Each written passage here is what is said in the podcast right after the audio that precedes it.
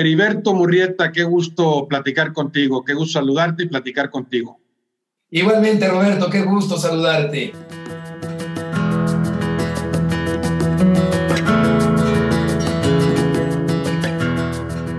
Heriberto, eh, eh, quiero que hablemos de fútbol como fenómeno social, de, similitudes que hay entre el fútbol y la labor que tú realizas, similitudes, diferencias, pero antes me gustaría conocer tu, pasado deportista, tu pasado deportivo. De niño, Heriberto, ¿cuál fue tu primer contacto con el deporte? ¿Con cuál deporte y por qué?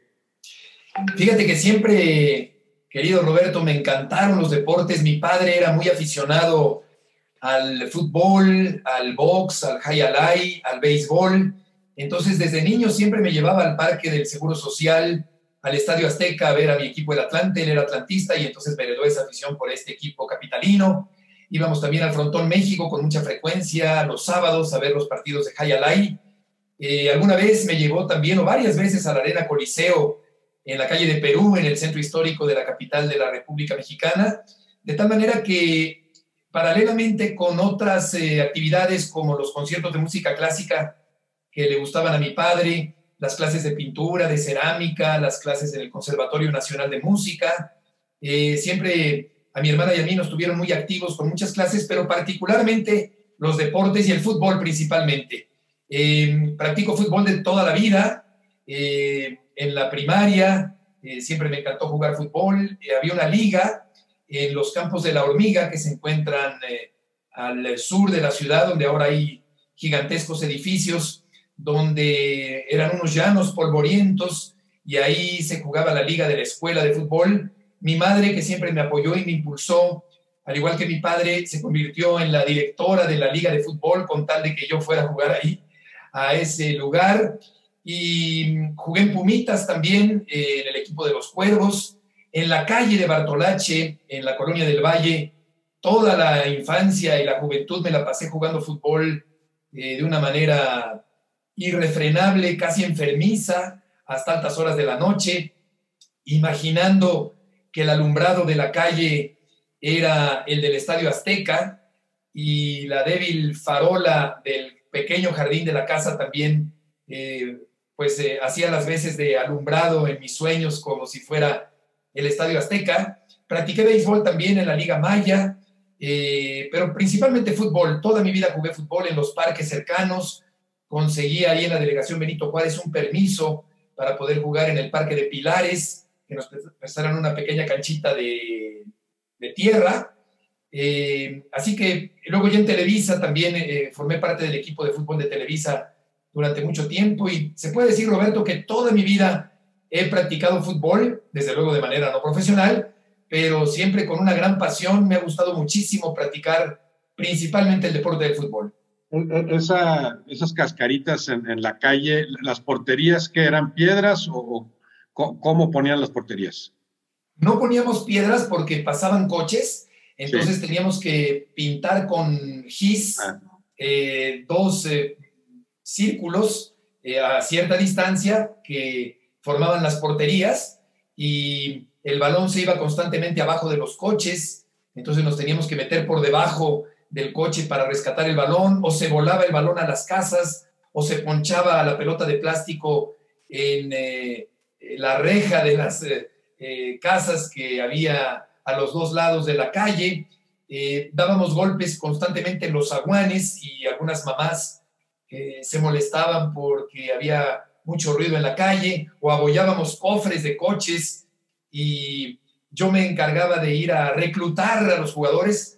Algunos no querían salir porque estaban haciendo la tarea o porque estaban viendo la televisión o porque no les gustaba jugar fútbol, pero otros, eh, con base de, en insistir, lograba yo formar varios equipos y eh, pues como es un deporte colectivo, pues había que reunir a varios o sea, eras de los entusiastas ahí, tanto querías jugar que, que la seas de organizador también. Totalmente, Roberto, el organizador con una emoción, con unas ansias, con una ilusión por jugar fútbol.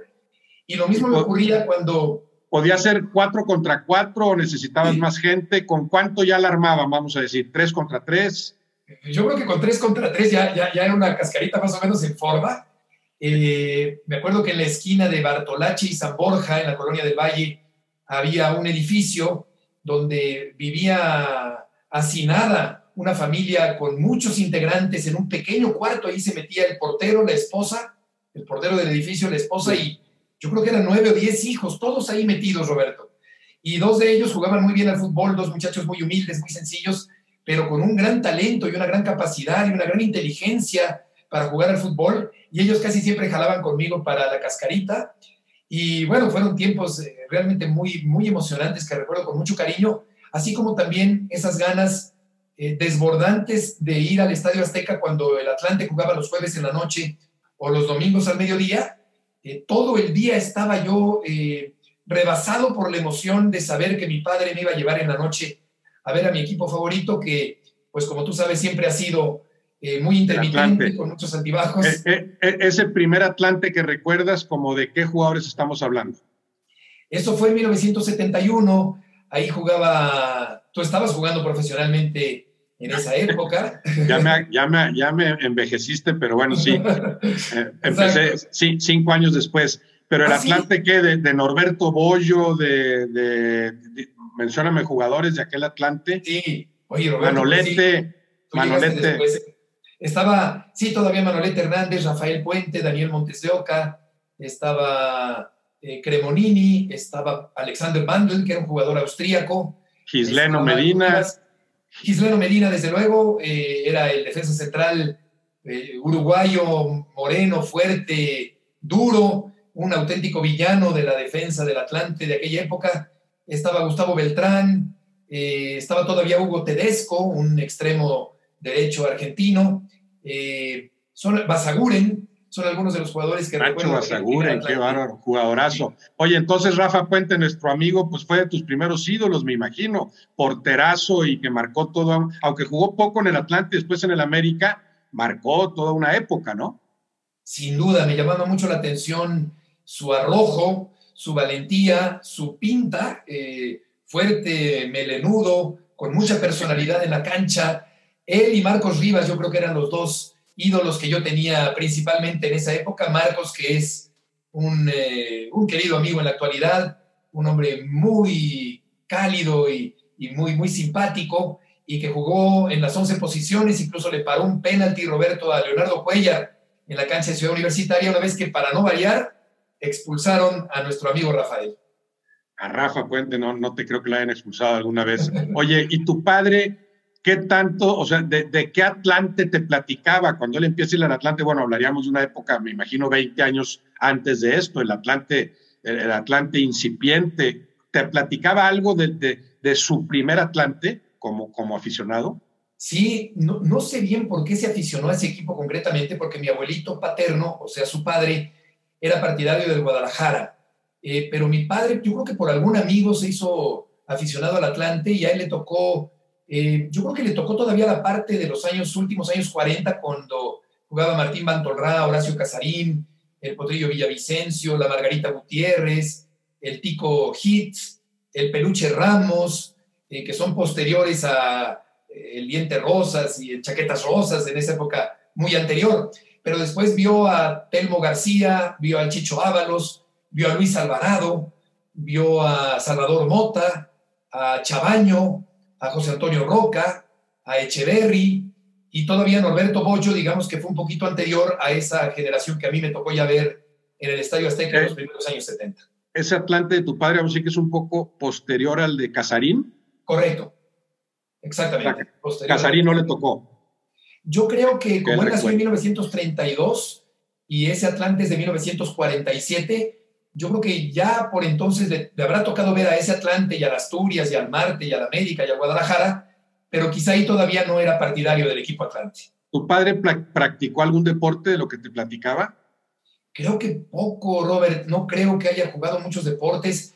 Eh, algo, algo posiblemente ahí en el patio muy angosto y largo, de la casa de mis abuelitos en la colonia Roma, en la calle de Córdoba, pero no lo recuerdo como un hombre muy deportista ni que hiciera mucho ejercicio. Simplemente era muy aficionado a los deportes, pero no, no, no recuerdo que los haya practicado. Bueno, volviendo a las cascaritas esas que mencionabas, ¿en, qué edad las ubicas? O sea, eso de jugar en la calle, de organizar, de armar los partidos, dirías entre qué, cuántos años y empezando a qué edad? Yo creo que de los 7 a los 15 o 16. ¿A tanto así? Sí, sí, totalmente. Era todas las tardes. Mi madre se desgañitaba desde la ventana de la casa que daba a la calle, eh, pidiéndome que ya me metiera a terminar la tarea o a bañarme o a dormirme, porque al día siguiente había clases. Y ya finalmente, después de mucho pelearle y discutirle y postergar mi entrada a la casa de regreso, ya finalmente llegó un momento en que se hacía demasiado tarde y entraba eh, a, la casa. Era un México mucho más tranquilo, sí, claro. más habitable, mucho más respirable, no tenías temor de que te fueran a saltar, pasaban coches de vez en cuando y eso permitía que la cascarita fluyera con, con cierta normalidad. Y bien avisado, ahí viene el coche, me imagino, alguien, vamos a decir que en ese sentido no había mayores, mayores riesgos. Ahora, hablamos de unas cascaritas en las que apenas empieza a definirse o a vislumbrarse la posición que a cada quien le gusta. Tú ahí, ¿cuál era tu rol? ¿Cuál era tu posición, vamos a decir, en esas cascaritas? ¿Y cuál fue ya tu posición más formal en un, en un fútbol más organizado? Llegué a ser portero, pero principalmente yo era un mediocampista, digamos, eh, que me gustaba eh, crear, digamos, ir hacia el frente, jugar la pelota, acompañarme. Siempre me gustó tocar la pelota rápido, no, no ser un personalista, como decíamos en ese término cuando éramos niños, eh, sino que soltaba mucho la pelota, me gustaba filtrar la pelota al hueco, eh, tratar de verlo claro en esa creación o meter goles también. Y después siempre me desempeñé como, como mediocampista derecho, por, por, el lado derecho, eh, ya en, en tiempos mucho más recientes, siempre he jugado de media cancha hacia adelante, digamos. Y más organizadamente, ¿hasta, hasta dónde lo jugaste o en qué liga? Pues solamente en Pumitas, ahí fue una liga organizada. Eh, una tarde expulsaron al portero y me puse yo en la portería con la buena fortuna de que paré un penalti por ahí, que me convertí en el héroe de la mañana. Y qué orgullo y qué satisfacción infantiles eh, después de una mañana de esas, Roberto, te sientes el rey del mundo con toda la eh, el cobijo y las felicitaciones de los compañeros son alegrías preciosas de cuando uno es niño, pero digamos que no, nunca, nunca fui portero, sino más bien mediocampista y, luego en una liga de Televisa y luego con, con, los muchachos de ESPN en años más recientes he seguido jugando pero, en cancha grande. Pero si yo te digo, ¿qué, ¿qué imagen tuya en la cancha te viene primero a la mente? ¿Una sería esa como portero deteniendo un penal? Sí, sí, sería esa y luego ya jugando como, como mediocampista y recuerdo claramente algún gol en, en, el Estadio Palillo Martínez donde resulté fracturado de la cara jugando precisamente fútbol en un choque en el año 95, me fracturaron el pómulo, el malar, el arco cigomático y el piso de la órbita del ojo derecho. Tuve cuatro placas y 17 tornillos en este lado derecho por andar jugando fútbol con tanta pasión. De, qué edad tú, Heriberto, ahí en ese pues momento? Pues ahí eh, de eh, de 30 años, de, 30, de 29 años, eh, se dio esa misma circunstancia de años anteriores que expulsaron al portero del equipo de Televisa y quedaban escasamente cinco minutos y yo me puse en la portería cinco minutos porque iba a acabar el partido, con tan mala suerte que en esos cinco minutos, yendo a un balón por abajo y sin protegerme bien, sin enconcharme y dejando la cara un poco arriba, me llevé un rodillazo muy fuerte y sí, fueron varias fracturas en la, en la cara en ese año 95, ahí en el Estadio Palillo Martínez, en la Magdalena Michuca. ¿E-, ¿Eso cambió un poco el rostro o es el mismo, Heriberto? Eh, pues eh, estoy cosido aquí de, la línea de las pestañas. Eh, tengo una cicatriz muy aparatosa en la cabeza porque ahora esas operaciones, Robert, son por, por dentro de la boca, pero en aquel entonces eran de oreja a oreja, entonces tengo una especie de diadema, una cicatriz muy notoria. Te bajan la cara literalmente te bajan la piel, eh, te ponen las placas y los tornillos para unir los huesos rotos, te vuelven a subir la piel de la cara y te cosen. Y al año siguiente me quitaron las cuatro placas y 17 tornillos que tengo en un frasquito.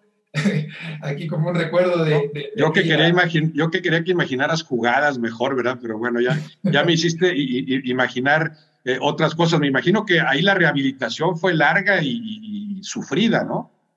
fue, fue larga, fue dolorosa, eh, sí, molesta, Eh, tardé un mes en regresar a la televisión. Durante mucho tiempo tuve este ojo derecho un poquito más caído y con la mirada eh, con poca expresión, como si eh, se quedara el ojo sin, expresión en el centro de la órbita, ¿sabes? Sí, como viendo al vacío. Sí, sí, sí. Sí, con el paso del tiempo se, se, recuperó, los músculos van encontrando nuevamente su, su movimiento y, la piel se va acomodando nuevamente y, bueno, pues es la cara que tengo ahora. Bueno, vuelvo a las imágenes que tú hayas retenido en la cancha, tú como, como jugador. Eh, ese penal, descríbemelo. ¿Cómo, si te acuerdas cómo va el partido, cómo era la cancha, cómo es ejecutado el penal y cómo lo detienes. Yo creo que eh, era una definición de penales y algo pasó con el portero que me puse yo y me lancé hacia mi lado izquierdo, cerca del poste, y alcancé a desviar el balón y con ese penal eh, atajado logramos ganar el partido. Mi padre estaba lleno de alegría y me cargaron a hombros ahí de los campos muy cerquita del Estadio Ciudad Universitaria y, era una tarde nublada, pero eso nublado contrastaba con la alegría que yo estaba eh, derrochando en ese momento por aquel penal. Yo tendría unos 10 u 11 años aproximadamente, Roberto, en ese equipo de Cuervos, ahí en la Liga de, Pumitas, donde varios exjugadores estaban ahí, eh, se acercaban a dar autógrafos. Leonardo Cuellar, por ejemplo, recuerdo haberlo visto ahí, Genaro Bermúdez, eh, y otros eran profesores de los equipos infantiles de Pumitas en esa época. ¿Y jugar en Pumitas implicaba el deseo de llegar a jugar en primera división? Pues eh, como una ilusión remota y nunca demasiado formal. Sí era un sueño, era un sueño, una ilusión, pero no, no, no llegué a tanto, como que me atraía más la crónica deportiva que jugar al fútbol profesional desde chavo estás hablando que te atraía la crónica deportiva desde los 14, 15 años. Desde mucho antes, Roberto, porque veía ¿Ah, los partidos del Atlante cuando mi papá no me llevaba y escuchaba a Fernando Marcos, a Fernando Luengas y particularmente creo que un cronista que me marcó muchísimo, que me atrapó por su imaginación, por su talento, por su creatividad, por su fondo literario, eh, por su voz metálica, eh, fue Ángel Fernández. Eh, creo que me marcó evidentemente, Ángel Fernández ha sido alguien que me, que me marcó muchísimo en mi infancia. Por toda una escuela, sí, por supuesto, ¿no? Ángel Fernández como, como narrador, siempre imitado, nunca igualado, ¿no? Para recurrir a una, a una frase trillada. Ahora, descríbeme algún gol que hayas anotado, que tengas presente. Me acuerdo de tal gol y más o menos cómo fue. Me acuerdo claramente ya en el equipo de Televisa hace unos 20 años, eh, un, balón que tomé en media cancha, avancé unos 6 o 7 metros, le pegué de muy lejos y la puse en el ángulo. Lo tengo muy, muy grabado. Eh, estaba arrancando apenas el partido, era los contrincantes un grupo de amigos, 11 amigos que se reunieron para jugar contra el equipo de Televisa y recuerdo muy claramente la fuerza del disparo, lo angulado que entró a la portería el vuelo del portero que lo hace todavía estéticamente más bello. Y, tengo muy claramente en la mente ese, ese gol que metí hace unos 20 años, ahí también en el Estadio Palillo Martín. ¿Practicas algún deporte en la actualidad? Juego fútbol de repente, ya casi no. Eh, hago un poquito de TRX, que son estos eh, tirantes donde cargas tu propio peso. Durante la pandemia casi no he hecho deporte y me ha hecho mucha falta. Eh, corro un poquito, camino con mis hijos.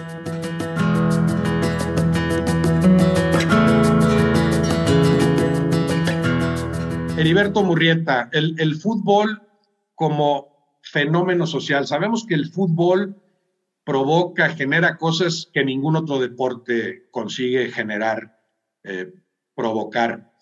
¿Por qué? qué? le atribuyes al fútbol para, para, tener este encanto tan especial? ¿O por qué el fútbol es lo que es como deporte, espectáculo, negocio, fenómeno social? En primera instancia, yo creo, Roberto, por su sencillez y en segunda instancia por la promoción que recibe en tiempos más recientes. Yo eh, siempre trato de, pensar por qué, por qué encanta, por qué gusta, por qué atrae. Yo creo que por su sencillez, porque el balón está siempre en juego. Eh, yo hago la diferencia con el básquetbol de que hay un momento, escasos segundos, donde el jugador de básquetbol confisca, entre comillas, el balón y lo tiene entre sus manos Sí. Eh, y, en el caso del fútbol no, porque no se juega aprisionando el balón con las manos, salvo en el caso del portero, que tiene que desprenderse del esférico al cabo de ciertos segundos, pero el balón está en juego constante. Y yo creo que un bebé, desde, es decir, un, ser humano desde que es bebé, se hipnotiza con eh, eh, los botes y rebotes y las parábolas que describe una pelota, los efectos que describe un esférico. Eh, siempre atrapan al bebé. Y yo creo que parte de eso nos, gusta, el, movimiento, el contacto con el balón. Por eso el juego del fútbol es hasta cierto punto azaroso, porque puede depender de un rebote, de un desvío, eh, aunque ahora está más esquematizado eh, y más acartonado en cierta forma táctica por el parado de los jugadores que cumplen ciertas funciones de las cuales no se pueden salir, como que hay un guion preconcebido y un pizarrón donde se marcan los movimientos, pero yo creo que es eso, lo sencillo y el balón, el, el, hecho de que el balón esté siempre en juego, eso, eso me parece que, que, no sé si lo estoy explicando de una manera entendible, Roberto, pero creo que eso le da ese toque de sencillez que encanta, que hace que mucha gente lo pueda jugar en cualquier sitio, no se requieren de muchos implementos eh, para poder eh, jugarlo, sino simplemente una pelota, eh, a diferencia de otros deportes que requieren de más equipamiento. Entonces, yo creo que esa es la parte que gusta y, lo azaroso y, el hecho de que se juegue con un balón que bota y rebota y que, hace que, la mirada siga el viaje de la pelota. Creo que eso tiene eh, algo de hechizo en quien lo, presencia y desde luego también en quien lo juega. Ahora, si tú le das una pelota a un niño, más que bebé, a un niño de 3, 4 años, le nacerá primero tomarla con las manos o patearla? Qué buena pregunta. Yo creo que patearla. Em, o, será que ya lo enseñamos? Ya, ponle aquí, pégale. No, será, ¿No será el primer instinto de ese niño? Voy a tomar la pelota y la voy a rebotar. O sea, más, más basquetbolero ese instinto primigenio. Muy buena. Eh, yo creo que, que sí, tomarla, tomarla entre las manos, sentir su textura y su redondez, pero luego desprenderse de ella y experimentar qué ocurre con ella al desprenderse de ella y pues la gravedad hará que se caiga y que rebote. Y que si luego la impactas con alguna superficie, una pared, pues entonces el rebote podrá salir para un lado o para el otro. Y todo eso yo creo que crea una cierta idea de sincronización y de, y de, y de coordinación motriz en los niños. Y creo que ahí, ahí puede radicar gran parte. Y lo mismo en el béisbol, cuando ves volar la pelota eh, impactada por el contacto de un bat, o encestada en una red, eh, o disparada a la máxima velocidad posible de un deporte de pelota en el high alive, que ese deporte me, fascina. Sí, la, eh, velocidad de, esa pelota es increíble. Ese deporte, Robert, ojalá vayamos juntos porque es fascinante. Bueno, lo habrá yo, yo, bueno, yo, yo de niño fui también al high alive, mi padre me llevaba también al high Bueno, de niño, a, mis, más, más bien adolescente, a los 13, 14 años, recién trasladado a la Ciudad de México, mi papá iba mucho al, al High Alive, al Fronton México. Exacto. Estaba el front tenis ahí femenil y el high alive de, de, hombres, ¿no? La cesta. a, mí, a, mí, me impresionaba esa, la cesta. Mi hermano Eugenio, que, que en paz descanse, llegó a jugarlo, el, el, high alive debe ser dificilísimo, ¿no? Encestar y luego soltar esa pelota, ¿sí le llaman pelota la del high alive? Con una velocidad que no sé si se ve en otro deporte, ¿no? Claro, porque se desliza dentro de la concavidad eh, curva de la cesta y sale disparada en un momento justo hacia, hacia el frontis, hacia, la pared. Y, qué maravilla, qué buen recuerdo, qué deporte más hermoso ese, Roberto. Sí, sí, claro que implicaba lo de las apuestas también, ¿verdad? Era, era ahí porque el, el, incentivo era, era apostar. Ahora me quedé pensando desde, desde tu respuesta original que en gran parte el fútbol es lo que es por la difusión que recibe y, no será un poquito al revés, o sea, recibe tal difusión o se le ha difundido tanto porque en sí mismo eh, tenía bondades que otros deportes no tienen? Sí, yo creo que eh, eh, en principio la, sencillez y después al popularizarse ya es esta promoción y esta difusión que ahora lo convierte en un deporte difícil de eludir para verlo o para practicarlo. Entonces sí, ahora como consecuencia de esa difusión masiva extraordinaria, también hay muchos niños que se sienten interesados y atraídos por el deporte de fútbol. Eh, ahora vemos deporte, vemos fútbol de, otros países, lo cual en mi infancia y seguramente en la tuya, Roberto, no teníamos esa oportunidad de ver partidos de España o de Inglaterra o de Italia. solamente veíamos los partidos de fútbol mexicano y nos enterábamos eh, de rebote, de casualidad, como algo a muy larga distancia de que había eh, el Milán, el Inter de Milán, el Real Madrid, el Barcelona, pero, pero no lo veíamos, no veíamos los partidos los fines de semana y yo creo que ahora esta, globalización hace que muchísimos jóvenes se sientan atraídos por los grandes jugadores de todo el mundo, que los conozcan y que quieran practicar este deporte maravilloso. Y, que todo quizá tenga que ver con lo que ya mencionabas, la, la, facilidad para jugarlo. No sé si haya alguien que no haya pateado una pelota alguna vez, aunque menosprecien o desprecien al fútbol o nunca les haya gustado, en algún momento en la escuela, en la colonia, les aventaron una pelota que hubo que patear y a lo mejor la patearon una sola vez y la patearon tan mal que no quisieron saber nada de ella nunca más en su vida, ¿no? Exacto, exacto. O también, como dicen frecuentemente, eh, peyorativamente, hay quien no ha pateado una pelota y opina de fútbol en la televisión, ¿no? Eh, pero bueno, creo que sí sirve patear una pelota, haber estado en una cancha, sí es de utilidad, desde luego, porque te permite, digo, no, no es obligatorio, no es un requisito obligatorio, pero eh, sí te permite de alguna manera entender mejor de qué trata este, este juego y haber estado en una cancha y oliendo el alimento y oliendo el pasto y estando con los compañeros y comunicándote sin palabras al eh, asociarte para crear una alianza ofensiva, para meter un gol. Creo que eso, eso, eso sí sirve. Y claro, yo creo que no habrá nadie que, no haya tenido algún contacto con una, con una pelota, desde luego. Claro, porque esto del que jugó profesionalmente y al otro lo quiere desacreditar diciendo tú nunca jugaste, pues no jugó profesionalmente, pero casi, casi cualquiera jugó y al nivel que hayas jugado, entiendes, entiendes la esencia del juego, entiendes lo que se siente estar dentro de la cancha. O sea, a mí sí me parece eh, soberbia esa postura de decir, yo como jugué, te puedo decir cómo está la cosa. No, casi, casi cualquiera jugó.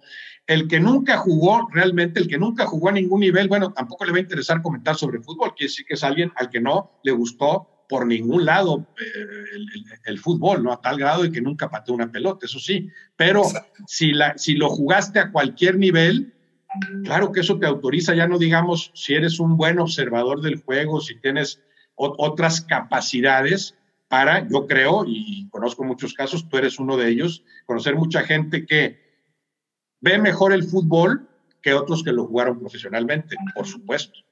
Exacto, eh, hay que eh, jugarlo es muy bueno, pero por supuesto que, se requiere de asimilarlo y de entenderlo eh, de una manera medianamente completa para poder pues, hablar, hablar del deporte, que ahora siento, Roberto, que se ha vuelto un poquito intrincado el, análisis, como que muy tendiente a la táctica, que me parece muy bien, que la táctica tiene una, una complejidad y es muy interesante hablar de ella y pero siento que el aficionado promedio no repara en sistemas tácticos, ni en dibujos tácticos, ni en parados. Eh, el aficionado eh, promedio lo que quiere es eh, ver ganar a su equipo y que caigan goles y entretenerse viendo un partido de fútbol y emocionarse. Sí, yo, yo coincido contigo. ¿Qué, ¿Qué, le sirve al televidente que le diga si es 4-2-4, 4-3-3, 4-4-1-1, lo, lo, lo que les quieras? Ahí siempre me acuerdo de Menotti que decía a veces los que me hablan de fútbol, no sé si, si, me están hablando realmente de fútbol o me están dando su número telefónico, ¿no? Es, es caer en estos, en estos excesos muchas veces para, muchas veces con la intención de decir, al hablar quiero que los demás sepan que yo sé mucho, en lugar de no, sencillamente trata de ayudarle al que está viendo el juego a verlo mejor. Exacto, exacto. Como que gana la soberbia sobre la función que lo comentabas en la entrevista que te hicieron en Apuntes de Rabona, de poder también dejar en el, en el televidente alguna idea que le permita comprender mejor el juego y, nosotros convertirnos en cierta forma también en, formadores de opinión, es decir, con nuestra forma de explicarlo y de comprenderlo y de opinar, también crear una cierta idea que puede eh, eh, moldear la opinión que tiene el espectador que nos está viendo. Ahorita regreso a, a, lo que habíamos platicado antes. Tú dices que, a los, que antes de los 14 o 15 años ya te atraía más el juego desde el, desde el cronista, desde el, desde el que te cuenta la historia, que desde el que la, la, genera o la produce en la cancha. Sí, casi, casi fue así. Yo creo que iba paralela la emoción que provenía propiamente del desarrollo del partido con, con, con lo que me iba diciendo el cronista. Eh, fueron paralelamente, pero luego ya mi tendencia claramente fue más en escuchar lo que decían los cronistas, porque también como en la crónica taurina tiene un vocabulario muy literario, eh, con un perfume poético, eh, me gustaba muchísimo escuchar también a Pepe Alameda, que era un hombre eh, cultísimo, un erudito, un intelectual, metido a cronista taurino, un ensayista, escritor, locutor, escritor de libros extraordinarios, un hombre pensante, y, todo eso, es, esa estética de las palabras y esa magia de las palabras me atrapó desde siempre. Y en el caso particular de Ángel Fernández también porque eh, estas hipérboles y esta forma de exagerar un poquito el juego, de, verlo como una epopeya, me, parecía totalmente innovador, porque además Ángel venía, Roberto, de una generación anterior de eh, locutores más flemáticos, un poquito más acartonados, muy cultos, eh, pero, pero con voces un poco engoladas, y Ángel cambió un poco ese estilo, aunque antes ya también había existido Cristino Lorenzo y eh, desde luego el propio Fernando Marcos y, varios más, pero creo que Ángel vino a cambiar ese estilo de narrar el fútbol, implantó un estilo de narrar el fútbol y, y a mí en lo particular me, me encantaba escucharlo. Aunque me imagino que también intuías o abiertamente sabías que lo que te estaba diciendo no estaba pasando en la cancha. O sea, me, está vendiendo un producto mucho mejor de lo que yo estoy viendo en la cancha. Sí sucedía así, ¿verdad? Lo dices perfecto. Eh, sí, eh, recuerdo partidos muy aburridos, muy planos, pero Ángel te lo hacía entretenido y entonces acababas escuchando más al locutor que concentrándote en lo que estabas viendo. Y sí, claro que puedes empezar a diferenciar entre lo que estás viendo y la epopeya que él te está vendiendo, digamos, vendiendo entre comillas, ¿no? Sí, evidentemente así era, Roberto, sí. Ahí como narrador obviamente lo ves como una referencia obligada, como el maestro de muchos, eh, que marcó toda una época, que fue el mejor en su momento, por supuesto. ¿Podrías mencionar otros dos o tres casos que digas, bueno, ya trasladándolo a los tiempos actuales, o después de Ángel vinieron tales narradores que a ti particularmente te gustaran y que sientes que hayan eh, desarrollado un estilo propio y transmitido cosas importantes o, que se le hayan acercado a ese nivel a Ángel Fernández? Recuerdo a Fernando Luengas, recuerdo a Roberto Hernández Jr., desde luego, recuerdo también a Gerardo Peña, de quien hablabas elogiosamente y con toda razón hace unos días en la televisión, por su dinámica, por eh, el ritmo frenético. Eh, yo trabajé mucho con él y se ponía rojo al momento de transmitir, era realmente un excelente narrador. Eh, Juan Dosal, con un estilo más eh, moderado, mesurado, no me desagradaba escucharlo eh, a Juan. y creo que de, de, Ángel Fernández para acá ha habido muchos cronistas y narradores muy buenos. Raúl Orbañanos, Emilio Fernando Alonso, Raúl Pérez, Jorge Pietrasanta, Paco Villa, por mencionar algunos. pero yo creo, Roberto, que el cambio estilístico que han dado Martinoli y Luis García no se daba eh, desde los tiempos de Ángel Fernández. Es desde Ángel desde Ángel hasta Martinoli y Luis García. marcar un estilo completamente distinto al que existía, no porque se parezca a Ángel Fernández, sino marcar un estilo muy, muy diferente, propio. Exacto, el propio Enrique Bermúdez, todos ellos vienen, eh, son buenos eh, en mayor o menor medida según el gusto de cada quien, pero creo que el, cambio estilístico no se daba desde Ángel Fernández y lo han dado eh, Cristian Martinoli y Luis García con este desenfado, con este sarcasmo, con este hablar de otros temas accesorios. La frescura, la, frescura, la irreverencia, pero también la creatividad. No es, no, es, no es el comentario acartonado de que siempre voy a decir esto, ¿no? Es, es lo, lo, que, lo que va surgiendo, que era mucho lo de Ángel Fernández, no era, no era un formato al que me atengo, sino a ver qué se me ocurre en cada partido. En ese sentido, sí se parecerían, ¿verdad? Totalmente, totalmente. Creo que esto es, es nuevo, es un estilo totalmente nuevo, una forma nueva de hacer eh, eh, la transmisión. Y eh, aunque yo no podría hacerlo, a, mí, a, mí, a mí me gusta. Yo sé que muchos jugadores se sienten incómodos, ofendidos, cuando se refieren a ellos de una forma un tanto burlesca, pero creo que es eh, interesante escuchar la forma en que, en que han hecho ese cambio estilístico en la crónica futbolera. Agregaría eh, sobre Martinoli y Luis García que algo que me ha gustado y me ha llamado la atención, aparte de su estilo y su, su puesta en escena, su parafernalia y todo lo que hacen en cada partido. Me ha gustado su independencia periodística. Cuando han tenido que criticar a la selección mexicana, lo han hecho abiertamente, no obstante que TV Azteca y la Federación Mexicana de Fútbol son socios comerciales. Y siempre ha habido una especie de centralismo, ¿no? En el fútbol, para, para lo que quieras. O sea, a Batocleti se le conoce menos que a otros centrales porque no jugó en el América, cuando fue mejor que ellos jugando en los Tigres, por poner un ejemplo, y, así en cuanto a jugadores, en cuanto a técnicos. Y también se da en cuanto a comunicadores. Eh, Hernández Jr. en su momento creo que tenía nivel para ser estelar en Televisa y nunca, o sea, siempre estuvo abajo de otros. ¿Por qué? Porque vivía en Monterrey. Ahora hay un caso, el de Antonio Nelly, otro narrador para mí extraordinario, pero vives en Monterrey y te consideran como narrador regiomontano. Cuando estamos hablando ahí de narradores universales, o sea, de alcances, de alcances eh, mayores, pero tú sí percibes algo de ese centralismo o no, o visto desde México, ¿te parece algo normal? Sí, sí, sí, estoy de acuerdo, porque además ese centralismo se refleja en otras actividades. Sí. Y, Cada vez menos, ¿eh? porque se va globalizando el asunto y se, va, dispersando, sí. Sí lo percibo, sí lo percibo, y no tendría por qué ser, porque si el narrador de Monterrey o el de Guadalajara eh, o el de Veracruz eh, puede ser mejor que el de la capital, no habría por qué eh, recurrir a ese centralismo, quizá por aspectos de comodidad o de practicidad se requiere a los, a los capitalinos pero tienes toda la razón. Recordé a otro, Robert, tu tocayo, que... Otro claro, te iba a decir, junto con Bermúdez en Guadalajara, esa pareja con Roberto Guerrero Ayala, eh, claro. Exactamente, exactamente. A él me iba a referir porque Roberto Guerrero, eh, una voz extraordinaria, eh, qué ameno, qué amable, qué categoría, también narrador de todos, por cierto, muy buen narrador de todos. Y a Roberto Guerrero siempre me ha encantado escucharlo también.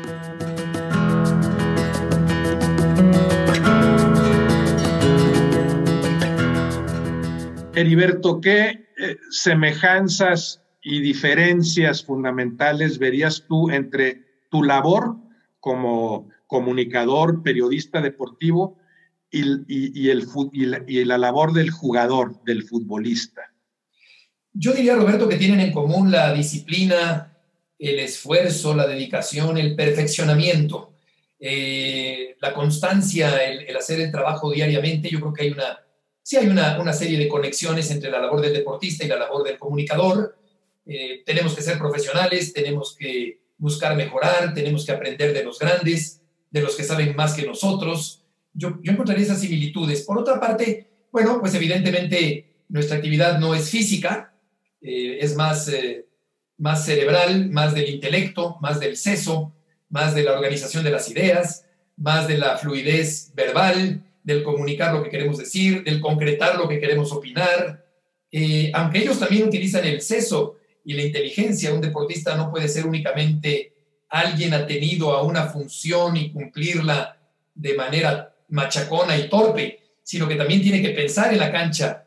Y hay jugadores que se nota, aunque no están hablando, pero están hablando con su, con su forma de jugar, que se nota que son inteligentes, se nota que son capaces, se notan que lo ven claro, y también el ejercicio deportivo tiene algo de gimnasia mental.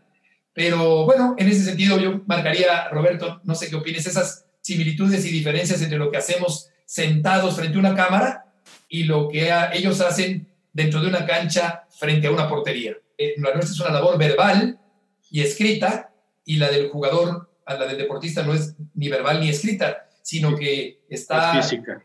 Es física, exactamente, y esa sería otra, otra diferencia. Pero como bien apuntas, tratas de superarte a ti mismo sin estar combatiendo con otro, aunque como dices también hay veces que esa discrepancia puede parecer que es una lucha, que a veces eh, torpemente sí se convierte en una lucha donde se extrapola el tema deportivo y se lleva a temas personales y a descalificaciones personales que me parecen grotescas y que me parece, Roberto, que convierten a los programas más que en propuestas periodísticas, en auténticos mercados que por desgracia se vuelven virales más que las ideas inteligentes que se pueden llegar a aportar en los programas. El, futbolista debuta en primera división y le pueden temblar las piernas el día de su debut, puede haber un pánico escénico, o la primera vez que juega en un estadio azteca lleno, o en cualquier estadio lleno, o la primera vez que inicia un partido, o cuando juega un partido importante, o entra a una liguilla, o llega a una Copa del Mundo,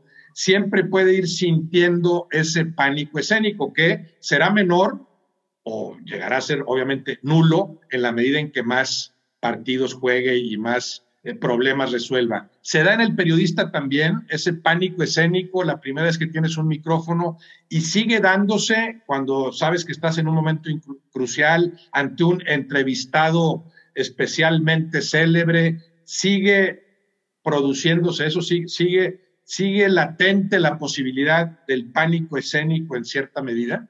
Totalmente, totalmente. Sí es una analogía eh, absolutamente válida porque yo recuerdo mi nerviosismo el primer día que salía cuadro en la televisión hace 35 años, en julio de 1985. Eh, recuerdo claramente que sentía los latidos del corazón en la garganta, porque en el nudo de la corbata, de un corbatín de cuero muy delgadito que llevaba, eh, estaba totalmente nervioso, eh, desbordado, emocionado, preocupado. Y sí, claro que se siente al principio cuando eh, estás en esas primeras incursiones frente a la cámara, es una combinación de nervios y emoción, y ya con el paso del tiempo te vas eh, asentando, vas, te vas, vas, madurando, te vas acoplando a las circunstancias, vas teniendo el temple necesario para ponerte frente a la cámara y para salir adelante, pero he tenido esa gran fortuna, como la has tenido tú también, de no únicamente entrevistar a deportistas o toreros en mi caso, sino también haber conocido a José Luis Cuevas, a Licho Macero, a José Solé, a Silverio Pérez, a Manolo Martínez, eh, a Manuel Capetillo eh, y a otros actores, muchos otros actores que he tenido la fortuna de conocer que no tienen nada que ver con mi actividad deportiva y taurina y que me ha permitido eh, descubrir otros mundos que son también súper interesantes. Ahora, Heriberto, una similitud que yo veo es la de el, futbolista de inmediato recibe una respuesta por lo que hace, e, el abucheo o el aplauso. Mientras está haciendo algo, lo está viendo medio mundo y, y está juzgándolo para bien o para mal. En el periodista se da algo similar. O sea, yo, pienso en los oficinistas, en los empleados que van todos los días y se parten el alma trabajando y a veces ni siquiera saben si su trabajo está siendo o no apreciado, por no hablar del obrero explotado históricamente. yo trabajo, me parto el lomo literalmente todos los días, no recibo la recompensa eh, económica suficiente, indispensable, y mucho menos el reconocimiento por lo que hago el caso del periodista, ¿tú eh, eh, en, qué, en qué medida aprecias esa posibilidad? O sea, tú sabes que lo que haces, lo que dices, de inmediato, para bien o para mal, tiene un impacto, tiene una respuesta de la gente. Eh, yo creo que todo lo que decimos tiene una reacción inmediata en quien nos escucha, pero antes no nos enterábamos de ello y ahora nos enteramos inmediatamente a través de las redes sociales de cuál es la opinión del televidente sobre lo que nosotros en la televisión acabamos de decir.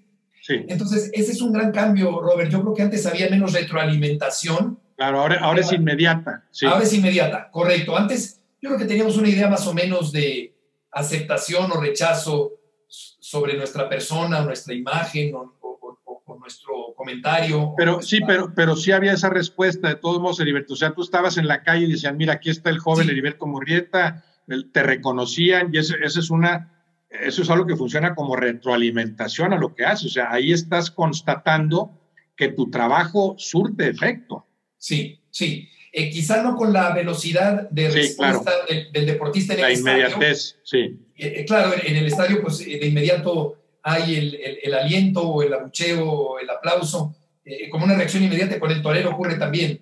Termina la serie de muletazos y de inmediato hay la reacción del silencio, como que no, no les importó en absoluto lo que hiciste, o la de la protesta o la del aplauso.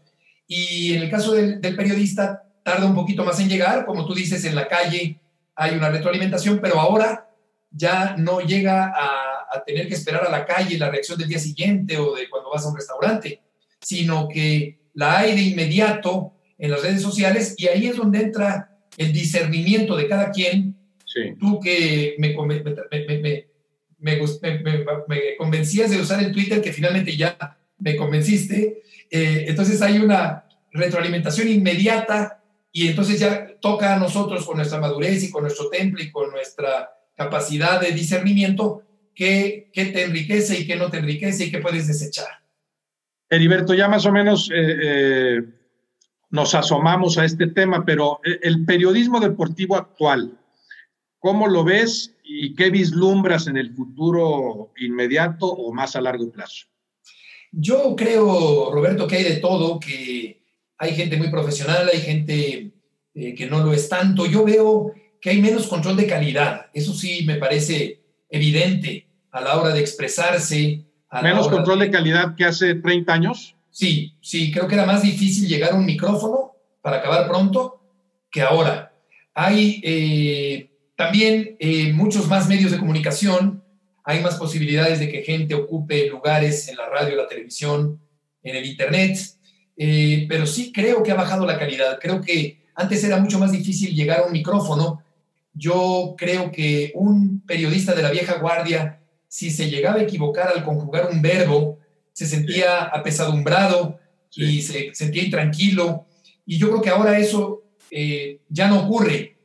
Como nadie los corrige actualmente, pues andan navegando impunemente, utilizando mal el idioma y planteando malas preguntas y expresando desordenadamente las ideas. En ese sentido, creo que ha cambiado el asunto, creo que ha bajado el nivel de calidad, aunque también hay gente muy, muy capaz, muy competente, desde luego, que hace el periodismo como se tiene que hacer, y, o como por lo menos yo creo que se tiene que hacer, y también, como ya hablábamos antes, hay un nuevo estilo que navega entre eh, la reseña y el entretenimiento a la hora de narrar partidos y he leído mucho en estos días a periodistas de todo el mundo y principalmente españoles que hablan del infoentretenimiento, eh, donde no está mal el entretenimiento siempre y cuando no se descuide eh, la intención original periodística de los programas.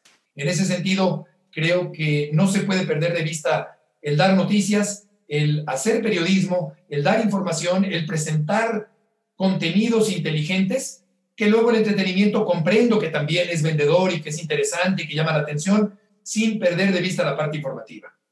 Esos parámetros que antes existían, que tú dijeras, no cualquiera tenía un micrófono, bueno, parten desde aquello de la licencia de, de, conductor, ¿no? Que, que ahora ya no, la requiere nadie, ¿no? Pero en tu tiempo me imagino que sí tuviste que presentar el examen correspondiente para que te dieran tu licencia de locutor.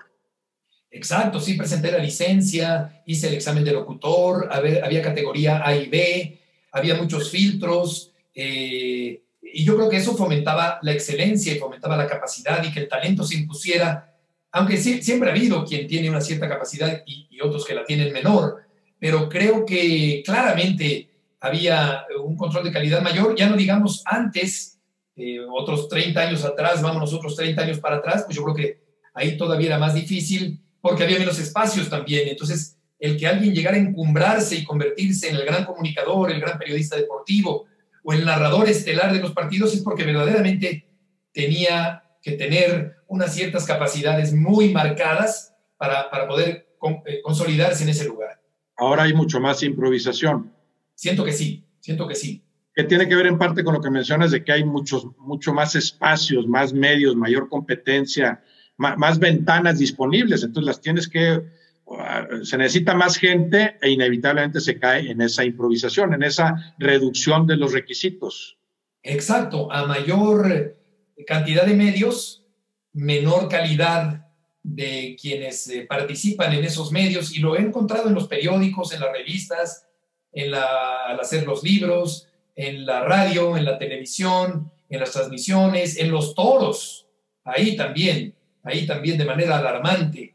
Eh, alguien que llega de repente un día mm, sin mayor preparación y de pronto ya, ahí se quedó, porque un día lo programaron y ahí se quedó sin tener la capacidad necesaria para poder eh, participar en eso. Entonces, ahí es donde eh, tenemos un país de improvisados, desgraciadamente.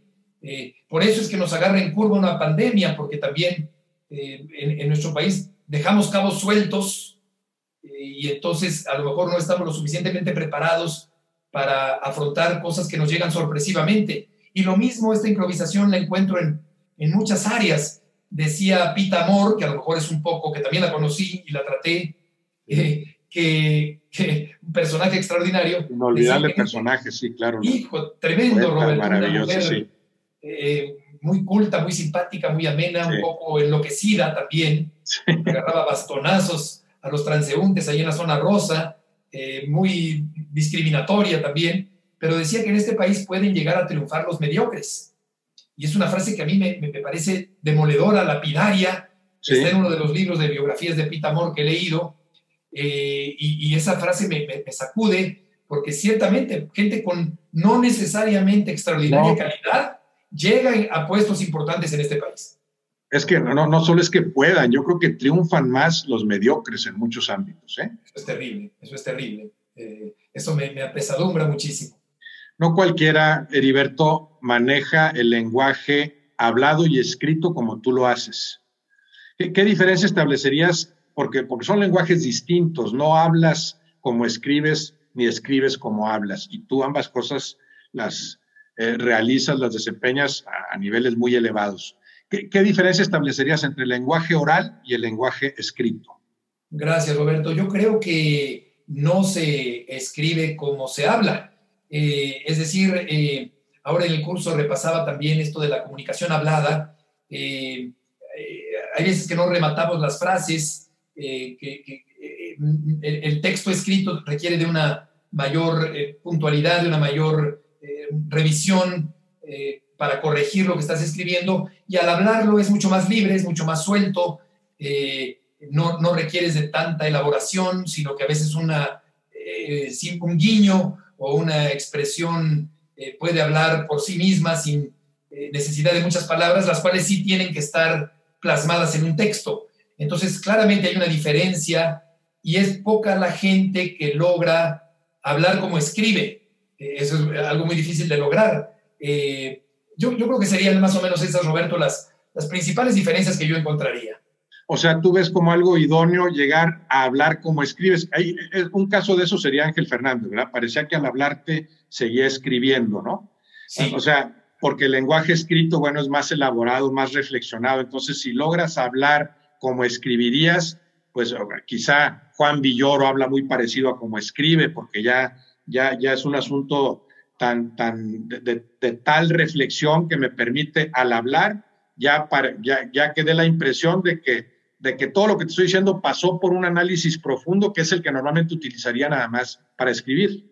Es tu caso también. Y, y, no al revés, no al revés. Yo hablo así y luego así escribo. No, eleva tu nivel de escritura, por favor. O sea, si, si logras hablar como escribes, hablarás mucho mejor que, que, si utilizas lo contrario, que es lo que normalmente se da. El que escribe como habla, entonces se pone a escribir como si estuviera platicando. Entonces ese texto eh, eh, tiene todavía menos valor de lo que tuvo cuando me lo platicaste.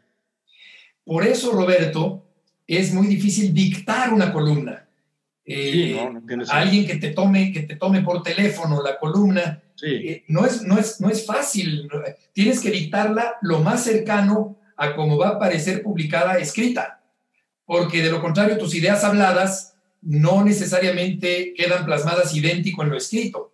Eh, entonces, el ideal del, eh, del que habla es poder hacerlo casi como si lo estuviera escribiendo, lo cual es muy difícil de lograr y se necesita de una estructura semántica muy completa y de una abundancia de vocabulario también y de una puntuación muy especial para poder eso plasmarlo a la hora de, escribir. Por eso eso, quienes dictan una columna, generalmente sus ideas no quedan perfectamente plasmadas en el texto, porque, porque no es lo mismo, claro.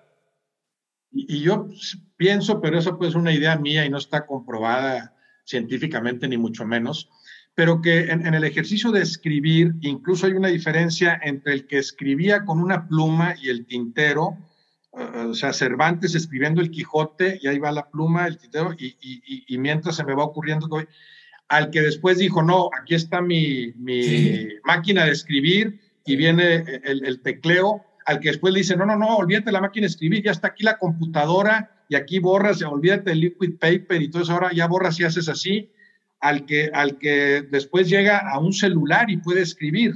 Yo, yo creo que el ejercicio es distinto, pasa la, la, reflexión la reflexión sigue un proceso muy diferente. En tu caso, Heriberto, ¿cómo escribes actualmente? ¿En qué escribes? Sí, qué, bueno, no lo había pensado. Eh, en lo, eh, Cervantes habrá escrito muy despacio, o Víctor Hugo. No, y con pluma y, con la tinta ahí, ¿verdad?